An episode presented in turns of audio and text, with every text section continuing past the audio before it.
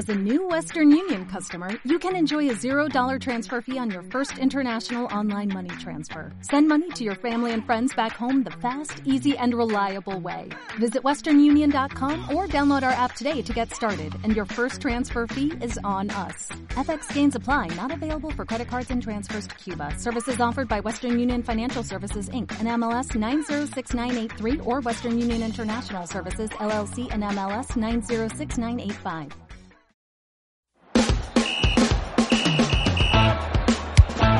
La voz del derecho presenta El otro lado del deporte. Trata los temas que conciernen a la historia y actualidad de los acontecimientos deportivos que cobija el derecho. Conduce Nicolás Abello Sabogal. El otro lado del deporte. Una presentación de La Voz del Derecho. Buenas tardes, queridos oyentes. Eh, bienvenidos al otro lado del deporte. Los saluda Nicolás Abello Sabogal desde eh, los estudios de La Voz del Derecho acá en la ciudad de Bogotá. Hoy, lunes 4 de marzo. Eh, primer lunes del mes, con muchas cosas por, por contar en este mes de temas jurídicos relacionados con el deporte. Hoy vamos a hablar del, del tema de la sanción que le pusieron a Sergio Ramos por hacerse sacar una amarilla eh, a propósito eh, para jugar, para no jugar un partido, poder descansar y poder estar limpio al siguiente partido. Ya lo vamos a explicar con más detenimiento y, jurídicamente qué implicaciones trae esto, porque hasta que yo tengo memoria no había pasado, eh, pues no habían sancionado a un jugador y no le habían podido demostrar que lo había hecho con intención. Entonces vamos a hablar sobre esto. El siguiente tema es el evidente escándalo que, que, está, que está ocurriendo en el fútbol femenino eh, y todos los temas que conllevan eh, para que esto sea un escándalo y, jurídicamente qué está ocurriendo y qué, qué soluciones puede haber para, pues, para que esto llegue a un mejor término y no haya pues como la suspensión que puede haber, puede estar o no estar. María José ya nos va a contar eh, presente en, en, los directivos del fútbol colombiano o que se suspenda el campeonato femenino, que eso evidentemente sería lo que no ocurriera. Pero más que todo del, campeonato femenino, estamos hablando de lo que ocurre en la, en la selección femenina y de, los, eh, eh, de las denuncias que hay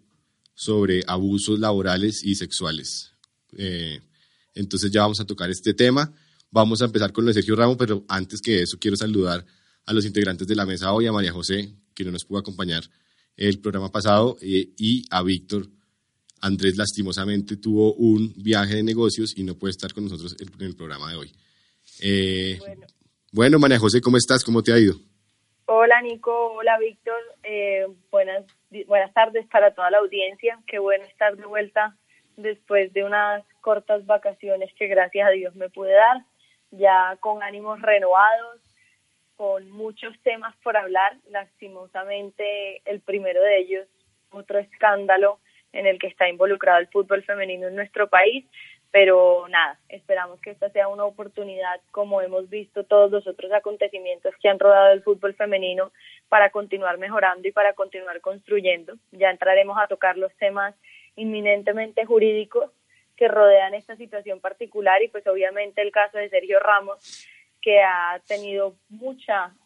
cobertura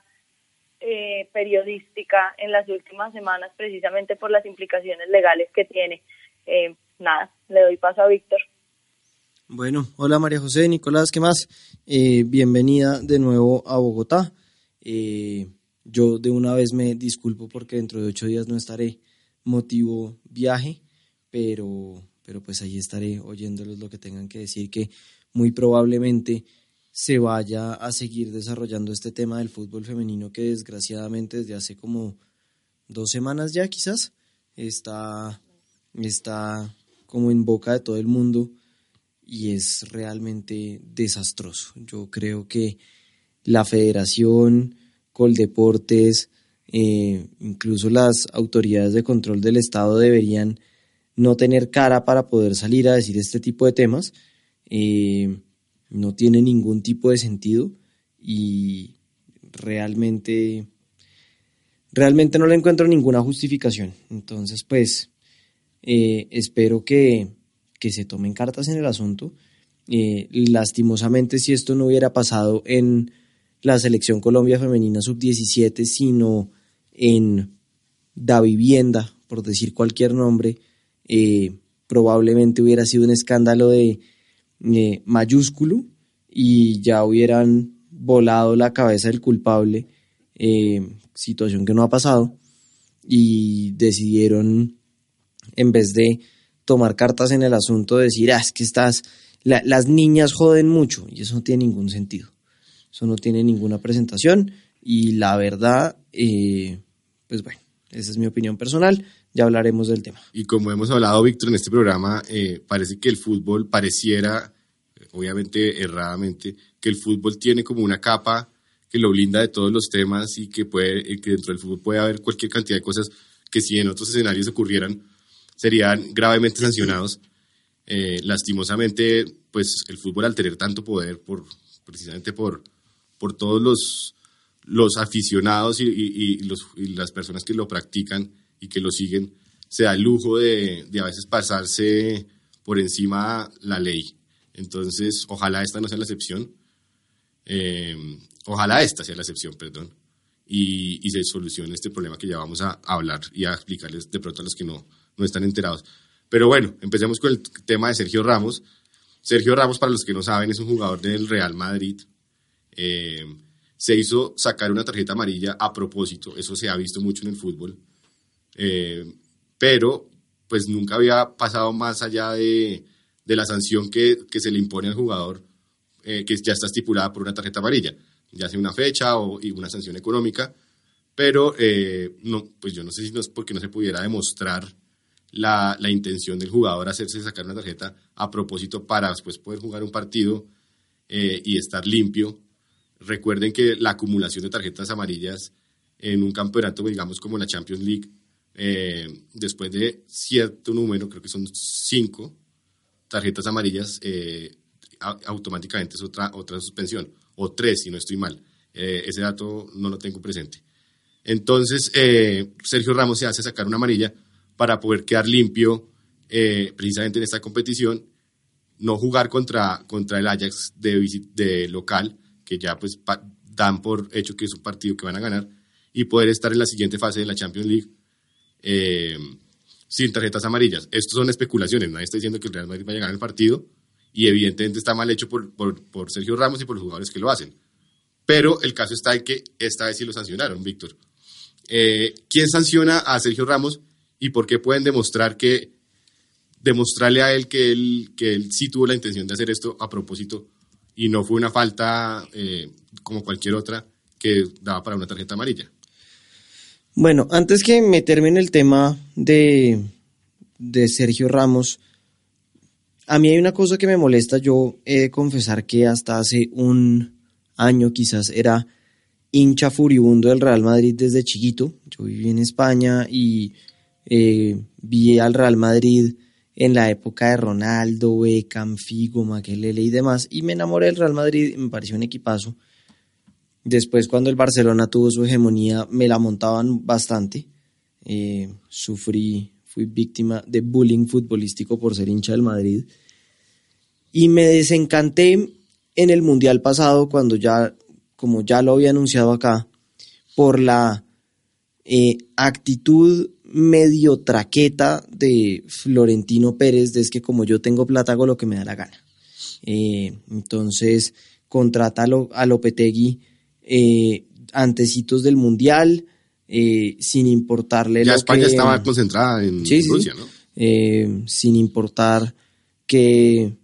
que fuera el técnico de la selección española, que España estuviera jugando muy bien, que fueran para, para algunos incluso favoritos a a llegar a la final de la Copa del Mundo y le toca asumir a Fernando Hierro pues una situación que no tenía por qué haberlo hecho. Eh, hacen eh, vulgarmente el oso y pues a mí esa actitud realmente me parece bastante molesta. Y es una actitud que se refleja aparentemente en todo el Real Madrid, en sus, en sus jugadores y en la forma en la que actúan porque aparentemente piensan que ellos están, que si el fútbol es otra cosa, doctor, y usted no sabe, pues, pues el Real Madrid es otra cosa y aparentemente ninguno de nosotros sabemos cómo funciona. Entonces, eso a mí me molestó mucho, me desencanté, regalé una colección de 32 camisetas del Real Madrid originales que tenía, incluso unas firmadas, porque no, no estaba de acuerdo con eso y, y ya. Entonces, habiendo hecho eso, creo que la sanción de Sergio Ramos, independientemente del, del motivo por, por el que haya sido, es justa y es un precedente que es importante. Principalmente, y es para responder su pregunta, ¿quién lo sanciona? El organizador de la competición, la UEFA. La UEFA tiene un código de disciplina y en el código de disciplina tendrá alguna disposición que dice el que realice cierta conducta incurrirá una falta de tanto. Precepto, sanción. Em, puede que lo enmarquen dentro de una situación en contra de la ética del deporte, eh, que por lo cierto lo es, eh, pero no, no conozco, como manejo el de la Conmebol, el de la UEFA, no lo conozco en cuál es el artículo y cuál es la razón por la que la sancionaron. La vamos a buscar, pero, pero en cualquier caso, la UEFA lo sanciona con razón, tiene permiso, y pues no tiene permiso, tiene la capacidad para sancionarlo. Eh, y me parece que dentro del, dentro del marco que ha tenido la FIFA y en consecuencia la UEFA, la Conmebol y el resto de asociaciones que están eh, a ella adscritas, le da como ese sentido de fair play, de que hay cierta gallardía dentro del deporte y que no se puede hacer cualquier cosa y eh, esto evidentemente va en contra de cualquier otro pues cualquier otro precepto que se desarrolle dentro de eso entonces creo que por si es una sanción por lo menos justa la comparto y me encantaría que pasara el Ajax pero pues ¿Qué argumento jurídico da la UEFA? Que evidentemente Sergio Ramos eh, hizo trampa y, de una manera premeditada se, hizo poner una amarilla para, para así estar limpio. Además, eh, ese es el argumento de la UEFA y, evidentemente, como usted dice, se entra en un precedente. Yo estoy de acuerdo. Todos los, los futboleros, por decirlo así, lo sabemos que lo hizo totalmente a propósito. Eh, pero María José, eh, para que tú opines sobre el tema, yo te hago una pregunta. ¿Qué puede eh, hacer Sergio Ramos? Eh, Sergio Ramos puede ir a algún, alguna instancia y decir, oiga, esto, es injusto porque a mí me sacaron una tarjeta amarilla como cualquier otro y a mí por qué me van a, decir que es que yo lo hice a propósito y bla, bla, bla, bla, bla, bla. ¿Qué opinas tú sobre el tema y qué podría Sergio Ramos, ser, ser, Sergio Ramos para defenderse? Bueno, precisamente digamos que el, el, el debate que ha surgido en torno al caso de Sergio Ramos es que no existe una disposición específica en el código disciplinario de la UEFA que diga que si un jugador eh, voluntariamente o a propósito se hace sancionar, esta voluntariedad acarree una sanción adicional. La UEFA, como lo dijo, como lo dijo Víctor y como lo mencionaste tú, Nico, se escudan en una justificación que a mi juicio también es muy razonable y es que pese a que no exista una conducta específica regulada con una sanción consecuente regulada, pues evidentemente el órgano rector del fútbol europeo lo que debe propender es por el juego limpio y por un comportamiento ético dentro de la cancha. De hecho, estuve revisando el código disciplinario de la UEFA y el artículo 17 habla del comportamiento ético de los jugadores. Asumo yo que dentro de los argumentos que esboza la UEFA al momento de tomar la decisión es precisamente ese comportamiento ético. El único argumento que a mi juicio tendría Sergio Ramos es que no existe eh, una conducta per penalizada, regulada, que, que le implique a él una sanción adicional del día extra, digamos, con la, con la acumulación de tarjetas amarillas, al hubieran suspendido un único juego, con esta sanción adicional por haber reconocido ante los medios que lo hizo a propósito, con el propósito, pues, valga la redundancia, de, de hacer borrón y cuenta nueva en la acumulación de tarjetas, es que le imponen esta fecha adicional. Entonces el debate va a surgir en torno a precisamente qué vale más. A mi juicio, algo parecido a lo que hace la Corte Constitucional eh, con algunas tutelas cuando son dos derechos los que entran en contradicción y es una ponderación de cuál vale más que el otro. De acuerdo, no hay una conducta punible o sancionable específica, pero hasta qué punto el que no haya una conducta específica regulada en el código disciplinario que acarree esa sanción implica que el ente no pueda sancionar a una persona que éticamente no se conforma conforme a los estándares, no se comporta conforme a los estándares de la UEFA y actúa contrario a principios que regulan incluso el movimiento olímpico internacional. O sea, para nadie es una mentira que uno de los fines últimos del deporte es más allá de crear buenos deportistas, crear buenas personas que tengan un comportamiento ético, que tengan un comportamiento ajustado a las, a las normas y que además de todo siempre se propenda por el juego limpio. Eh, sé que si Andrés estuviera aquí, me estaría dando gritos. Te, te, interrumpo aquí con una cosa y es, eh, adelante la investigación debida y aquí dice, en la página de la, del Comité Disciplinario de la UEFA, dice, cambios en contra del Real Madrid. Los, eh, por encender bengalas les pusieron 1.500 euros de sanción. Y después les dicen,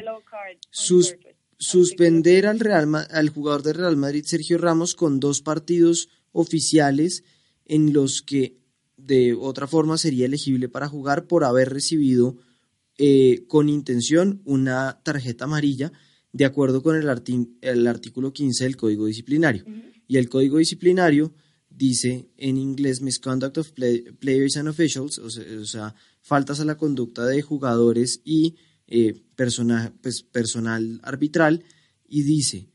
eh, suspensión por dos partidos oficiales o un periodo específico por recibir claramente una tarjeta amarillo o roja eh, con intención. Entonces, yo creo que ahí lo que la UEFA hizo es... Hay conducta específica, es la letra C del artículo 15 del Código Disciplinario de la UEFA, y simplemente le dijeron, ya ve, eh, aquí con esto no. Entonces, por eso lo sancionaron, y me encantaría que perdiera el Real Madrid. No, es que aparte... aparte de todo, es una, una, actitud prepotente de decir, eh, yo me no, no necesito jugar ese partido porque el Real Madrid lo va a ganar sin mí, eh, porque somos el Real Madrid, lo que dijo Víctor en su introducción. Entonces hay ahí todo un tema de, de, prepotencia que a mí también me molesta de sobremanera y ojalá también ganara el Ajax y esa jugada le, le, saliera más mal de lo que ya le ha salido a, Sergio Ramos. Esa, esa triquiñuela de, de quererse hacer el vivo. Pero está bien, y está bien que le salga mal porque de alguna manera tienen que aprender. sí, porque como, como dije... Tristemente no pasa siempre y tristemente probablemente en los otros en los otros en los otros casos en los que puede resultar evidente que el jugador se esté haciendo sancionar a propósito no es tan fácil probarlo porque no hay una declaración posterior. De hecho lo que les iba a mencionar es que la semana pasada el lunes pasado la columna de Andrés de, de la República era precisamente sobre este caso de Sergio Ramos y él decía que él no entendía por qué en el fútbol se sancionaba este tipo de conductas cuando en otros deportes, como en el béisbol o como en el básquet, era muy común que los jugadores cometieran faltas a propósito o en el caso del béisbol que se generaran bases por bolas a propósito porque estratégicamente funcionaba para el juego o para ganar el juego o para empatarlo o para los propósitos que necesitara el equipo y que precisamente era una herramienta adicional que le brindaba el conocer los reglamentos a los deportistas de determinada disciplina y poder jugar con ellos. De hecho, él hacía una comparación del caso de David Ospina cuando por yo todavía no estoy tan segura si es por desconocimiento o no de las reglas de juego, pero cuando en un tiro en un tiro libre indirecto, él cogió el balón con la mano y obviamente nos la pitaron en contra. Entonces él decía, pues Andrés en la, en la columna hace esa comparación y dice,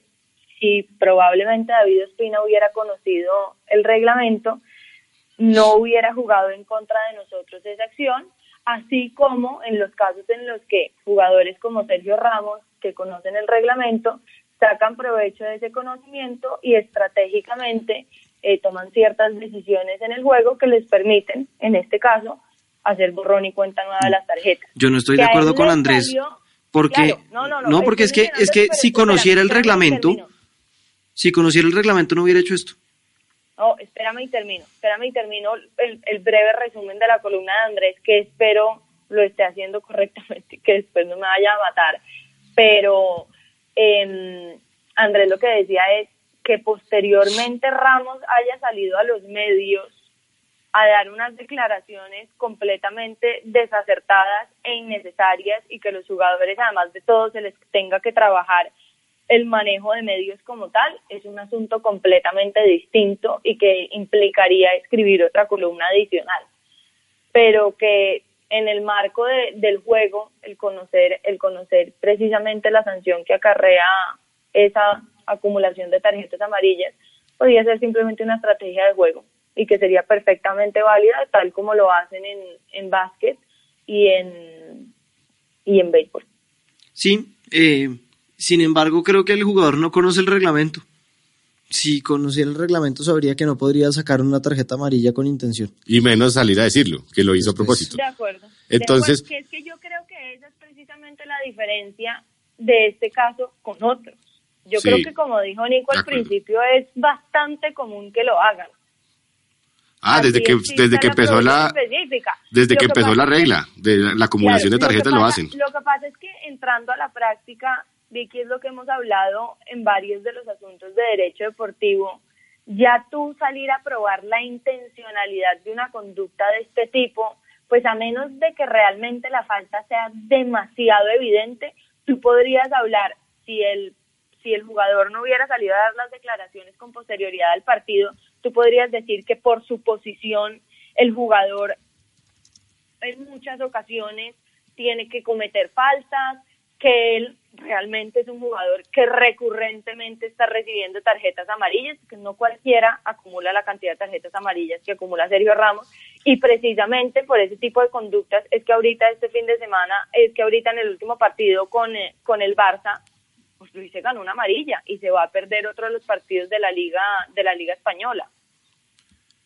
Sí, no, y es que eh, se me fue la idea ahorita que estás hablando, pero a lo que yo voy es que los jugadores, la, regla está mal desde el principio, porque la acumulación de tarjetas, la acumulación, ya me acordé, la acumulación de tarjetas, eh, me parece que creó esta eh, nueva forma que los jugadores le vieran, le, hicieran el quite a la, norma y, se hicieran sacar las tarjetas amarillas. Yo creo que en una competición no debería existir esta acumulación de tarjetas porque si el jugador eh, le saca la tarjeta amarilla, ahí estoy de acuerdo con Andrés, en un partido, pues el jugador verá si, se la hizo sacar para cortar un avance de, juego, las faltas tácticas que llaman los periodistas deportivos, que son simplemente aprovecharse que existe una norma que le dicen a usted, usted puede meter una falta, si no es tan grave le ponemos amarilla, si es muy grave le ponemos roja. Entonces el jugador puede, puede hacer eh, su, análisis y decir, yo hago esto para que eh, para cortar un avance de, juego, por ejemplo, o, o, una oportunidad de gol, me sacan la amarilla, estoy dentro de la norma, pero eh, pues no fue tan grave y no fue tan eh, ampulosa para que fuera roja. Pero es que el tema de la acumulación yo nunca estaba de acuerdo porque se da para precisamente para este tipo de cosas. Entonces el debate, el debate es muy interesante, yo creo que por eso es un, un, un tema perfecto para el día de hoy y para este programa, porque cada uno sacará sus conjeturas. Nosotros tres creo que estamos de acuerdo, aunque estuvo bien, se sentó un precedente, está mal hecho hacerlo, estuvo bien haberlo sancionado y está mal hecho hacerlo. Eh, pero cada uno sacará sus conjeturas y creo que si estuviera Andrés estaríamos en un gran debate porque mm, lo que dice Andrés tiene parte de razón, aunque Víctor, me adhiero a Víctor, cuando dice que debería conocer el, el, reglamento, no solamente para hacer la trampa, sino también para saber que eso en el reglamento está, para no salir a decirlo y para saber que eso sí, evidentemente está como lo acaba de leer Víctor. Entonces yo creo que, que sí, que cada uno sacará sus conclusiones, pero eh, es un tema de debate, un tema jurídico que, que nunca había pasado una sanción, entonces es algo nuevo y algo novedoso que valía la pena mencionarlo en este programa. Eh, y bueno, ojalá eh, deportivamente el Real Madrid tenga una lección, no solamente Sergio Ramos, sino el Real Madrid como tal, de, de, humildad y de que las cosas no, pues, no, no por ser el Real Madrid pueden pasar por encima de todos. Eso, eso es cierto. Pero bueno, creo que no da más para hablar. Eh, si quieren, vamos a la pausa y empezamos con fútbol femenino, que de eso sí. Vamos a una ahí te la va a cortar. Ya regresamos. Esta es la voz del derecho.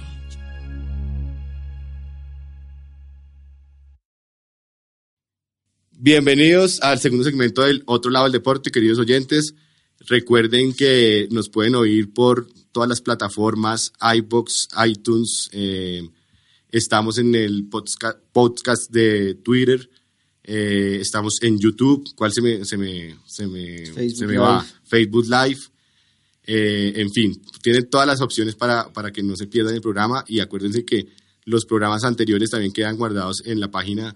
de www.lavozdelderecho.com. Entonces, como les prometimos, eh, vamos a comentar el tema del fútbol femenino. María José nos va a explicar eh, este escándalo en el fútbol femenino eh, para de pronto los que no saben y, qué está pasando y qué va a pasar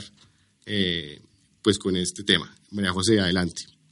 Bueno, entonces creo que es importante antes de empezar hablar sobre ya las denuncias que se están llevando a cabo en este momento por contextualizar un poco a los oyentes sobre qué es lo que ha pasado con el fútbol femenino en Colombia en las últimas semanas. Todo este capítulo espantoso de nuestro fútbol femenino empezó con una campaña que iniciaron dos jugadoras de la selección de mayores, se llaman Isabela Echeverry y Melissa Ortiz, en redes sociales con un hashtag que se, llama, que se llama Menos Miedos, Más Fútbol. Estas jugadoras iniciaron esa campaña con un video corto, como de seis minutos, que los invito a verlo en redes sociales, lo encuentran enseguida apenas buscan por el nombre de cualquiera de ellas dos o por el hashtag, que repito es Menos Miedos, Más Fútbol, en el que salieron a denunciar ciertas conductas de la Federación Colombiana de Fútbol y las injusticias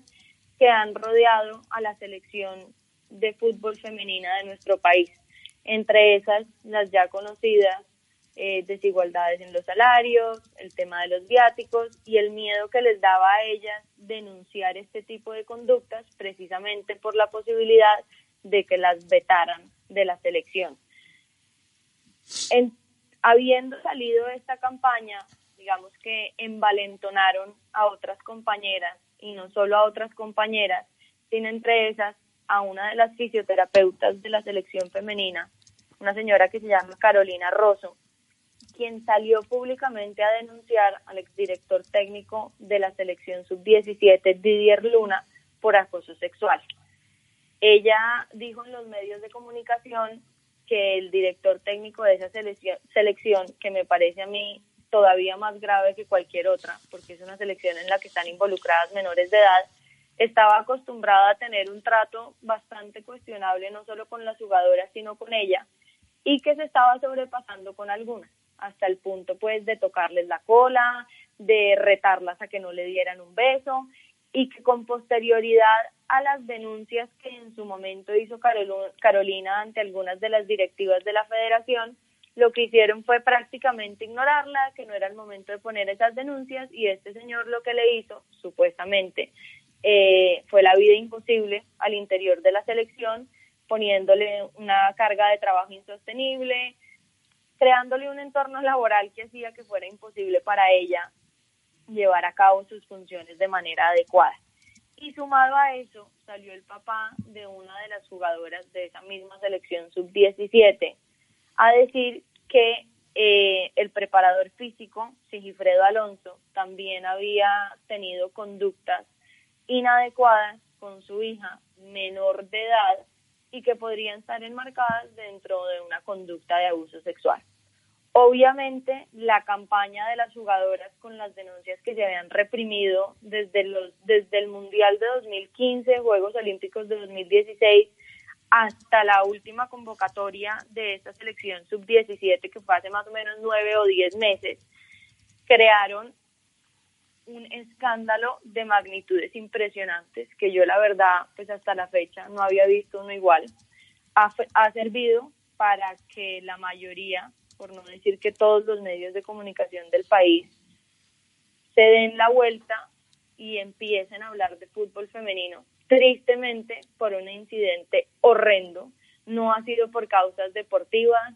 no ha sido por el tema de la Liga Profesional Femenina, sino por todas estas situaciones que se han venido denunciando desde hace tiempo por los laditos, pero que hasta la fecha no habían quedado un escándalo de esta magnitud. Eh, te sumo, te sumo, te sumo otra denuncia, eh, la que hicieron algunas jugadoras de que también les cobraban plata para convocarlas a la selección y para, para que pudieran jugar. Todo, todo. Ha habido, ha habido, digamos, surgido, habiendo surgido el video de Melissa y de, y de Isabela en las redes sociales, hay otras jugadoras que, como les digo, sacaron la valentía para denunciar conductas como esta, que los viáticos no eran suficientes o que no les pagaban viáticos, que los premios que les que les que les que les prometían como incentivos dentro de ciertas competencias o no se los pagaban o se los pagaban incompletos. Y obviamente esto también ha generado reacciones de el presidente de la Federación Colombiana de Fútbol, del doctor Ramón Yesurún, de Álvaro González Alzate, uno de los vicepresidentes de la federación y que es el actual dirigente de todo el fútbol aficionado aquí en nuestro país, incluso del mismo Didier Luna, a quien acusan em, de acoso sexual, y lamentablemente estas declaraciones de estos directivos del fútbol profesional colombiano siguen dejando mucho que desear. Particularmente quisiera empezar por hacer referencia a las declaraciones que dio la semana pasada el señor Álvaro González Alzate, en las que contrario a darle la atención que se merecen este tipo de conductas al interior de la Federación Colombiana de Fútbol, sacó conclusiones que más allá de desacertadas me parecen irrespetuosas y violatorias de los derechos de las jugadoras. Y es que salió a decir que precisamente por conductas como estas y por las denuncias que se estaban llevando a cabo, ciertas, no ciertas, ajustadas, desajustadas, exageradas o como las quieran llamar, eh, era que el fútbol profesional no lograba conseguir patrocinadores porque las mismas jugadoras eran las que se encargaban de ahuyentarla. Sumado a ese espectacular comentario, el doctor González Alzate decidió no reprochar con la vehemencia que se merece las declaraciones que en su momento discutimos en este programa del senador Camargo, que es el presidente del Deportes Tolima, cuando dijo que el fútbol femenino era un caldo de cultivo del lesbianismo y que las jugadoras se dedicaban a tomar, no me acuerdo exactamente cuáles fueron las palabras en cuanto al trago, pero... Que tomaban más que los hombres. Exactamente. Eh, y este dirigente, vicepresidente de la Federación Colombiana de Fútbol, no fue ni siquiera capaz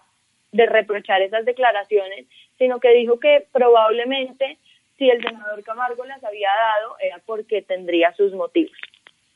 A mí me parece que como lo hemos discutido en otras ocasiones, el tema del fútbol femenino en Colombia tiene un problema de raíz y el problema de raíz es que la dirigencia no solo no le crea al fútbol femenino,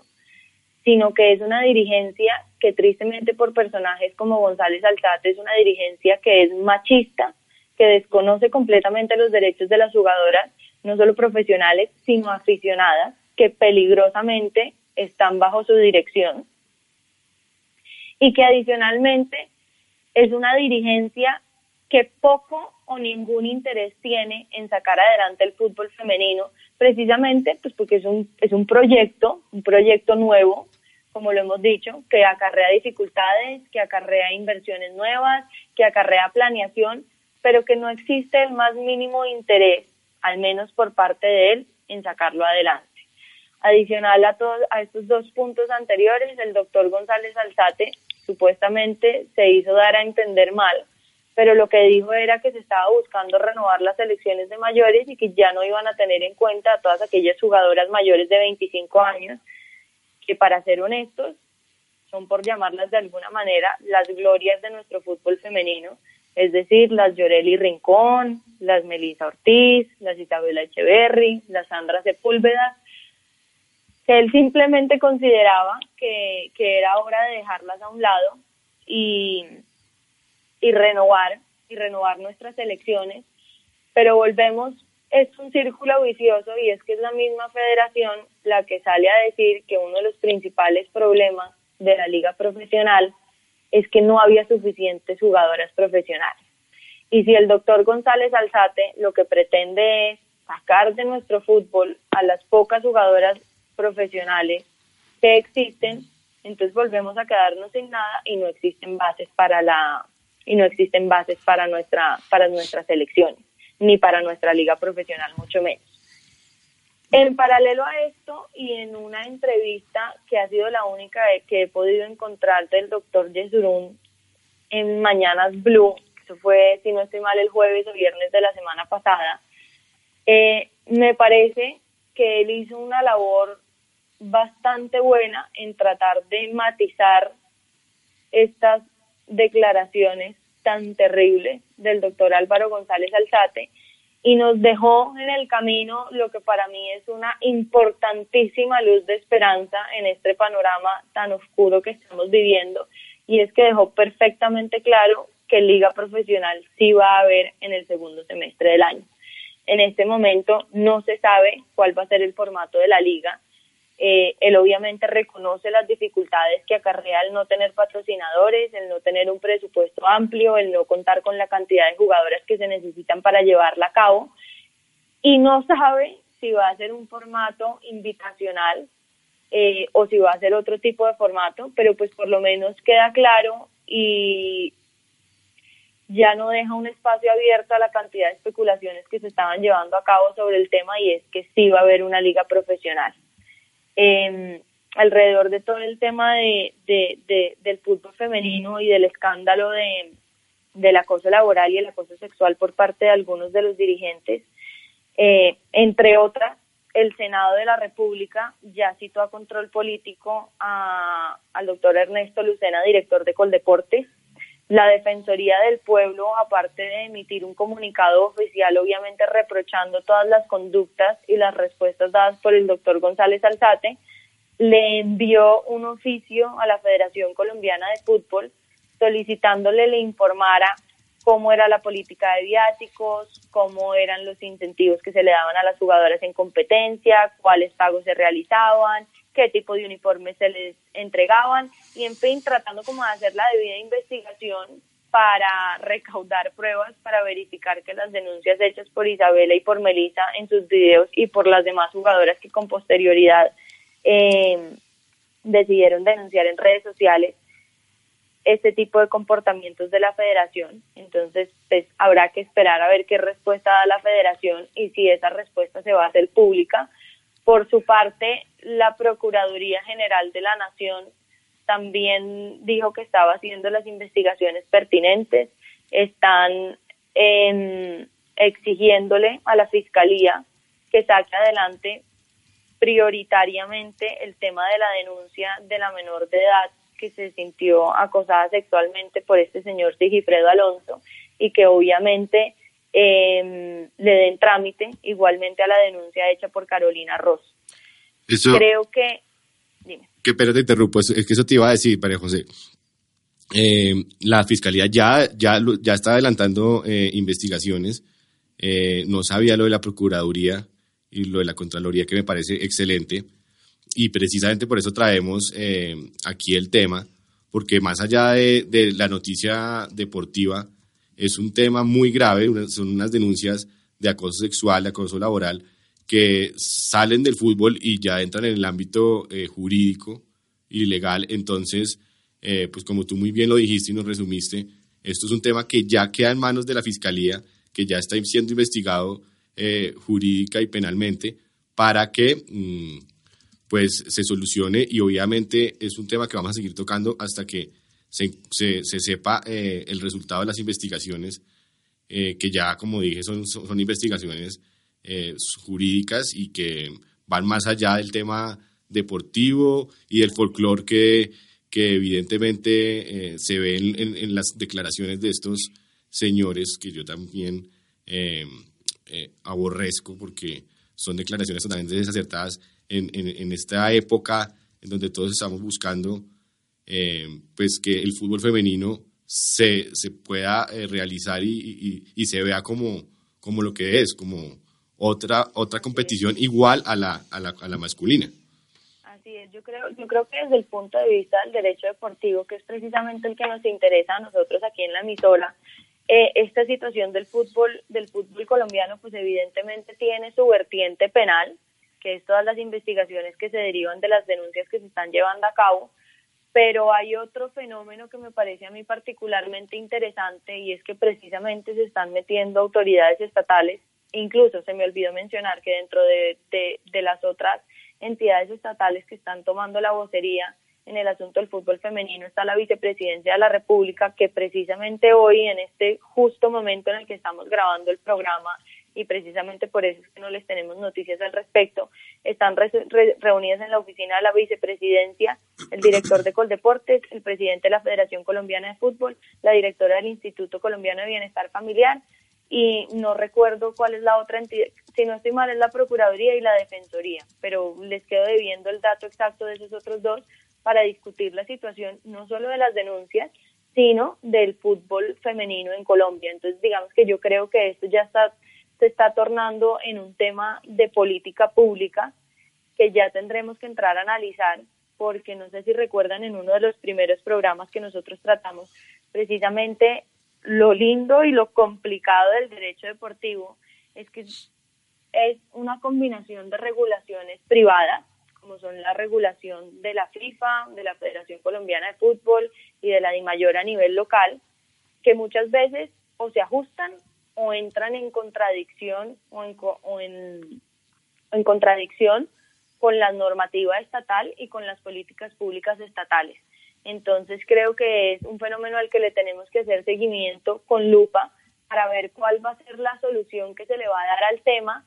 sin que ojalá se siga usando la excusa de siempre y la que me encanta, como dice Charria, doctor, es que es fútbol.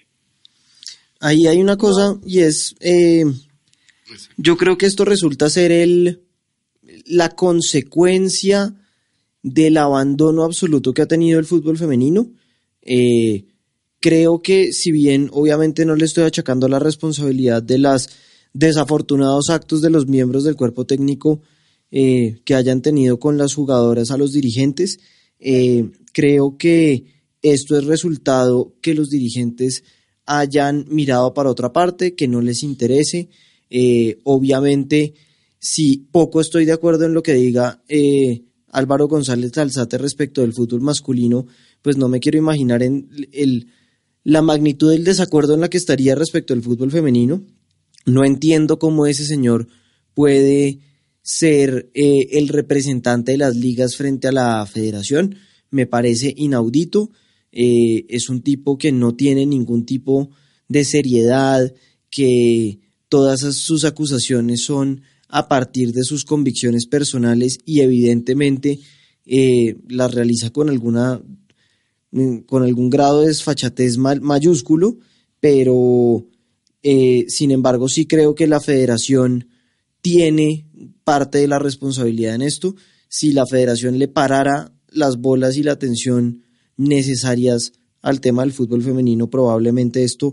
no hubiera pasado o ya se hubiera resuelto porque es que si esto hubiera sido que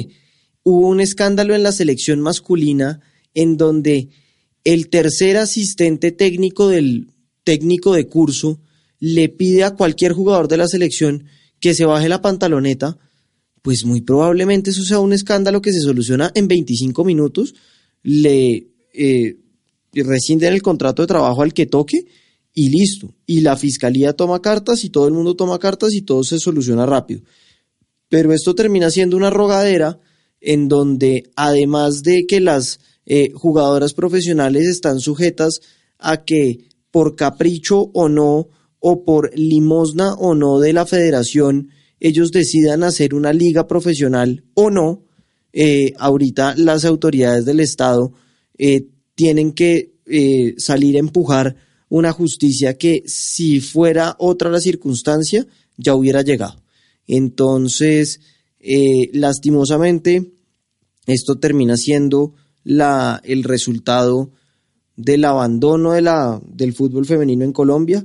Eh, me encantaría que se resolviera rápido, me encantaría que eh, al senador Camargo le pasen factura de sus acusaciones, que a González Alzate le hagan eh, lo mismo, que la federación asuma la responsabilidad que tenga. Y así con todos los que poquito a poco han ido abandonando al fútbol femenino, por lo tanto a sus jugadoras y muy probablemente no han hecho el esfuerzo necesario para conseguir los recursos o hacer del producto algo, algo viable. Eh, yo, sí, yo ahí te robo la palabra un minuto y es que precisamente en cuanto a ese último punto a mí sí me parece supremamente importante darle a conocer a los oyentes mi opinión personal al respecto porque no necesariamente las jugadoras también han hecho todo bien. Yo siempre he sido la principal defensora de ellas. Creo que no me gusta victimizarlas, pero creo que sí son las principales afectadas de, de las distintas conductas y de los sucesos que han venido sucediendo a lo largo de los años, pero también considero que a las jugadoras les ha faltado organización, les ha faltado ponerse de acuerdo y en algo le doy la razón al doctor Yesurún y es que cuando salió el video de Isabela y Melissa, las jugadoras ninguna había agotado el conducto regular en la federación. Yo creo que las redes sociales se tienen que aprovechar, creo que si son bien utilizadas son una herramienta de unas magnitudes y de un poder increíble que pueden ser sumamente útiles, pero las redes sociales no son excusa para evitar o para omitir el conducto regular. Yo creo que si han habido esta cantidad de, irregularidades, si se quieren hacer las denuncias formalmente, hombre, se hace en paralelo la campaña en redes sociales, pero también se tiene que agotar el conducto regular. A mí me gustó mucho el comunicado oficial que sacó la Federación Colombiana de Fútbol la semana pasada, donde precisamente se recalcaba el hecho de que ellos no habían recibido ninguna de las denuncias a las que hacía referencia el video de Isabela y Melissa, pero que además la federación era una entidad de puertas abiertas para las jugadoras. Puede que eso se quede en palabras. Ojalá no sea así y ojalá no sea un simple saludo a la bandera y un comunicado oficial como para salir del paso. Yo creo que un, la principal solución para salir de este hueco en el que está el fútbol femenino en este momento después de que éramos una gran potencia y que yo veía un futuro espectacular para el fútbol profesional femenino en Colombia, es precisamente esa, abrirle las puertas a las jugadoras de la federación, permitirles hablar, permitirles dar a conocer sus inconformidades, pero por sobre todas las cosas, permitirles contribuir y construir el fútbol femenino de la mano con las directivas. Ya lo he dicho una y mil veces, el fútbol no es fútbol sin los jugadores y sin las jugadoras. Se necesita de un trabajo en conjunto y de un trabajo en equipo en el que dejemos de atacarnos los unos a los otros para poder salir adelante. Y se necesita de la unión de todas las jugadoras, aficionadas, profesionales e incluso retiradas de este país, para que hablen al unísono, para que todas se unan, todas tienen exactamente el mismo fin último y es que el fútbol femenino en Colombia se desarrolle, que nos convirtamos en una potencia, que seamos un ejemplo a seguir. Y si no se unen, si siguen habiendo este tipo de campañas, completamente aisladas en redes sociales, pues ese propósito último se desdibuja. Majo, eh, mira, además de lo que tú estás diciendo, eh, precisamente yo vi unas declaraciones de otras jugadoras, para mi mover muy desacertadas, que no ayudan a nada a esta unión que debería existir y que tú estás pidiendo, que decían, eh, no, a mí no, yo no estoy de acuerdo porque a mí este, este técnico o tal directivo no me, no, me, no, me afectó o no me tocó o no me miró. Evidentemente, no por eso debe ser lo normal, claramente, eso debe ser lo que, lo que siempre debería pasar, que no las toquen, que no las, que no, que no las acosen, que les paguen sus sueldos, en fin. Entonces, al decir eso, están defendiendo a un personaje que por más de que a ellas no les haya hecho nada, eh, otras compañeras sí están denunciando y, y por algo lo están haciendo. Entonces hay falta unión y me parecen desacertadas las, las declaraciones de salir a decir, oiga, es que a mí eh, no estoy de acuerdo porque él a mí no me tocó. Eso es lo normal, que no, la toque. Lo, lo, lo, lo, no normal es lo que, lo que están denunciando otras. De hecho, Mariana Córdoba, que estuvo en este programa, salió a reprochar eso que yo estoy diciendo. Hombre, si a usted no la tocó, pues no quiere decir que, que las denuncias de sus compañeras sean, sean una mentira. De acuerdo, de acuerdo. Y en ningún momento digamos que, que lo que se busca es que las jugadoras callen este tipo de, este tipo de, de acosos laborales o sexuales, eh, pero que en los otros asuntos que evidentemente no son tan peligrosos y que no son tan complicados como un acoso laboral o como un acoso sexual en todo el tema de la discriminación, de la supuesta desigualdad y demás, que de verdad se unan. En la medida en que las jugadoras se unan y trabajen por eh, unos pagos de unos viáticos justos, por una política de uniformes justa, por la operación del gimnasio adecuadamente cuando estén convocadas a microciclos eh, o cuando vayan a salir a competencias internacionales. Todo este tipo de cosas se negocian y se negocian en conjunto y se negocian sin necesidad de pelear y sin necesidad de atacar. Digamos que obviamente nunca, nunca, nunca le voy a dar la razón a, González Alzate cuando dice que es que son las propias jugadoras las que por denunciar estas conductas de acoso eh, espantan a los patrocinadores, pero yo sí creo que en todo lo no atinente a acoso sexual y acoso laboral que debe ser agotado única y exclusivamente por la vía penal y en las investigaciones pertinentes, sí tiene que haber cierta estrategia en las jugadoras, porque también es cierto que tienen que actuar de la mano con la federación. Así como la federación necesita a las jugadoras, las jugadoras necesitan a la federación y se tiene que trabajar por conseguir unos patrocinadores buenos, por construir ojalá una liga profesional femenina que sea sostenible, que tenga continuidad, que económicamente pueda ser rentable al menos en el mediano plazo y demás objetivos que sabemos que, que son los mismos para todos. Entonces sí creo que, que mi llamado a las jugadoras precisamente en este caso es, sí, son muy bonitas las campañas, el hashtag de menos, miedo más fútbol ha tenido una gran acogida, eh, al igual que el hashtag del que hablamos el año pasado, que era queremos liga femenina por siempre,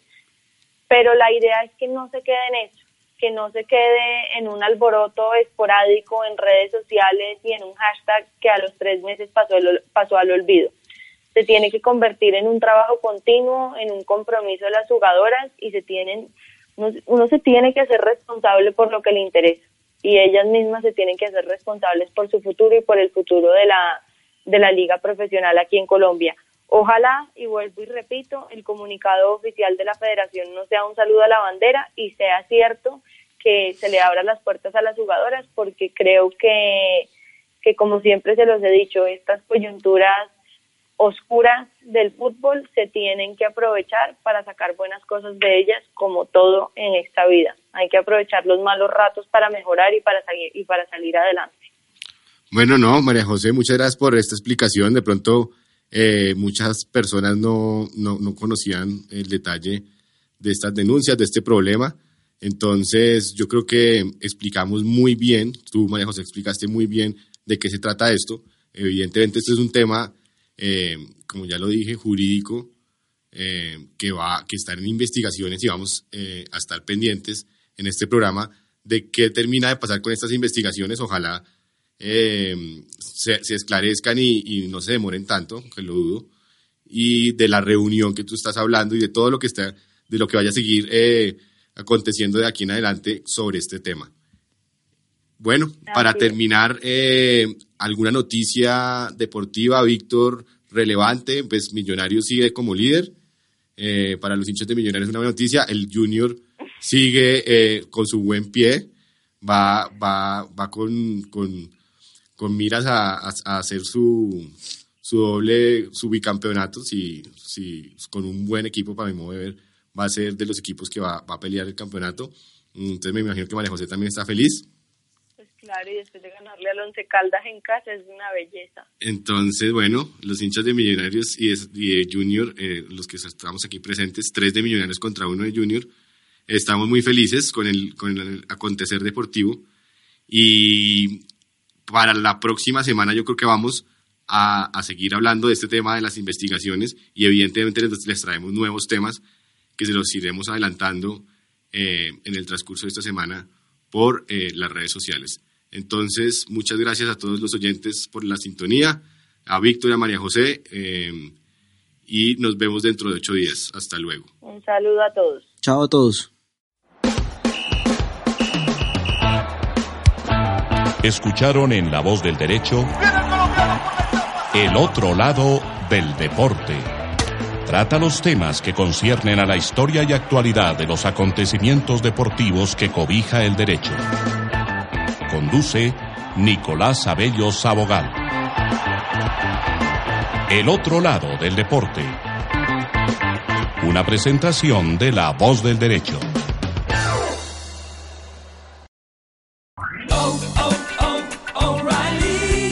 ¿Necesitas ayuda? En O'Reilly Auto Parts te ayudamos. ¿Necesitas algún consejo? Te aconsejamos. Nuestros profesionales en autopartes están siempre disponibles para ayudarte a encontrar lo que necesites. Excelente servicio al cliente es solo una de las ventajas que ofrece O'Reilly Auto Parts. Los profesionales en autopartes. oh, oh, O'Reilly.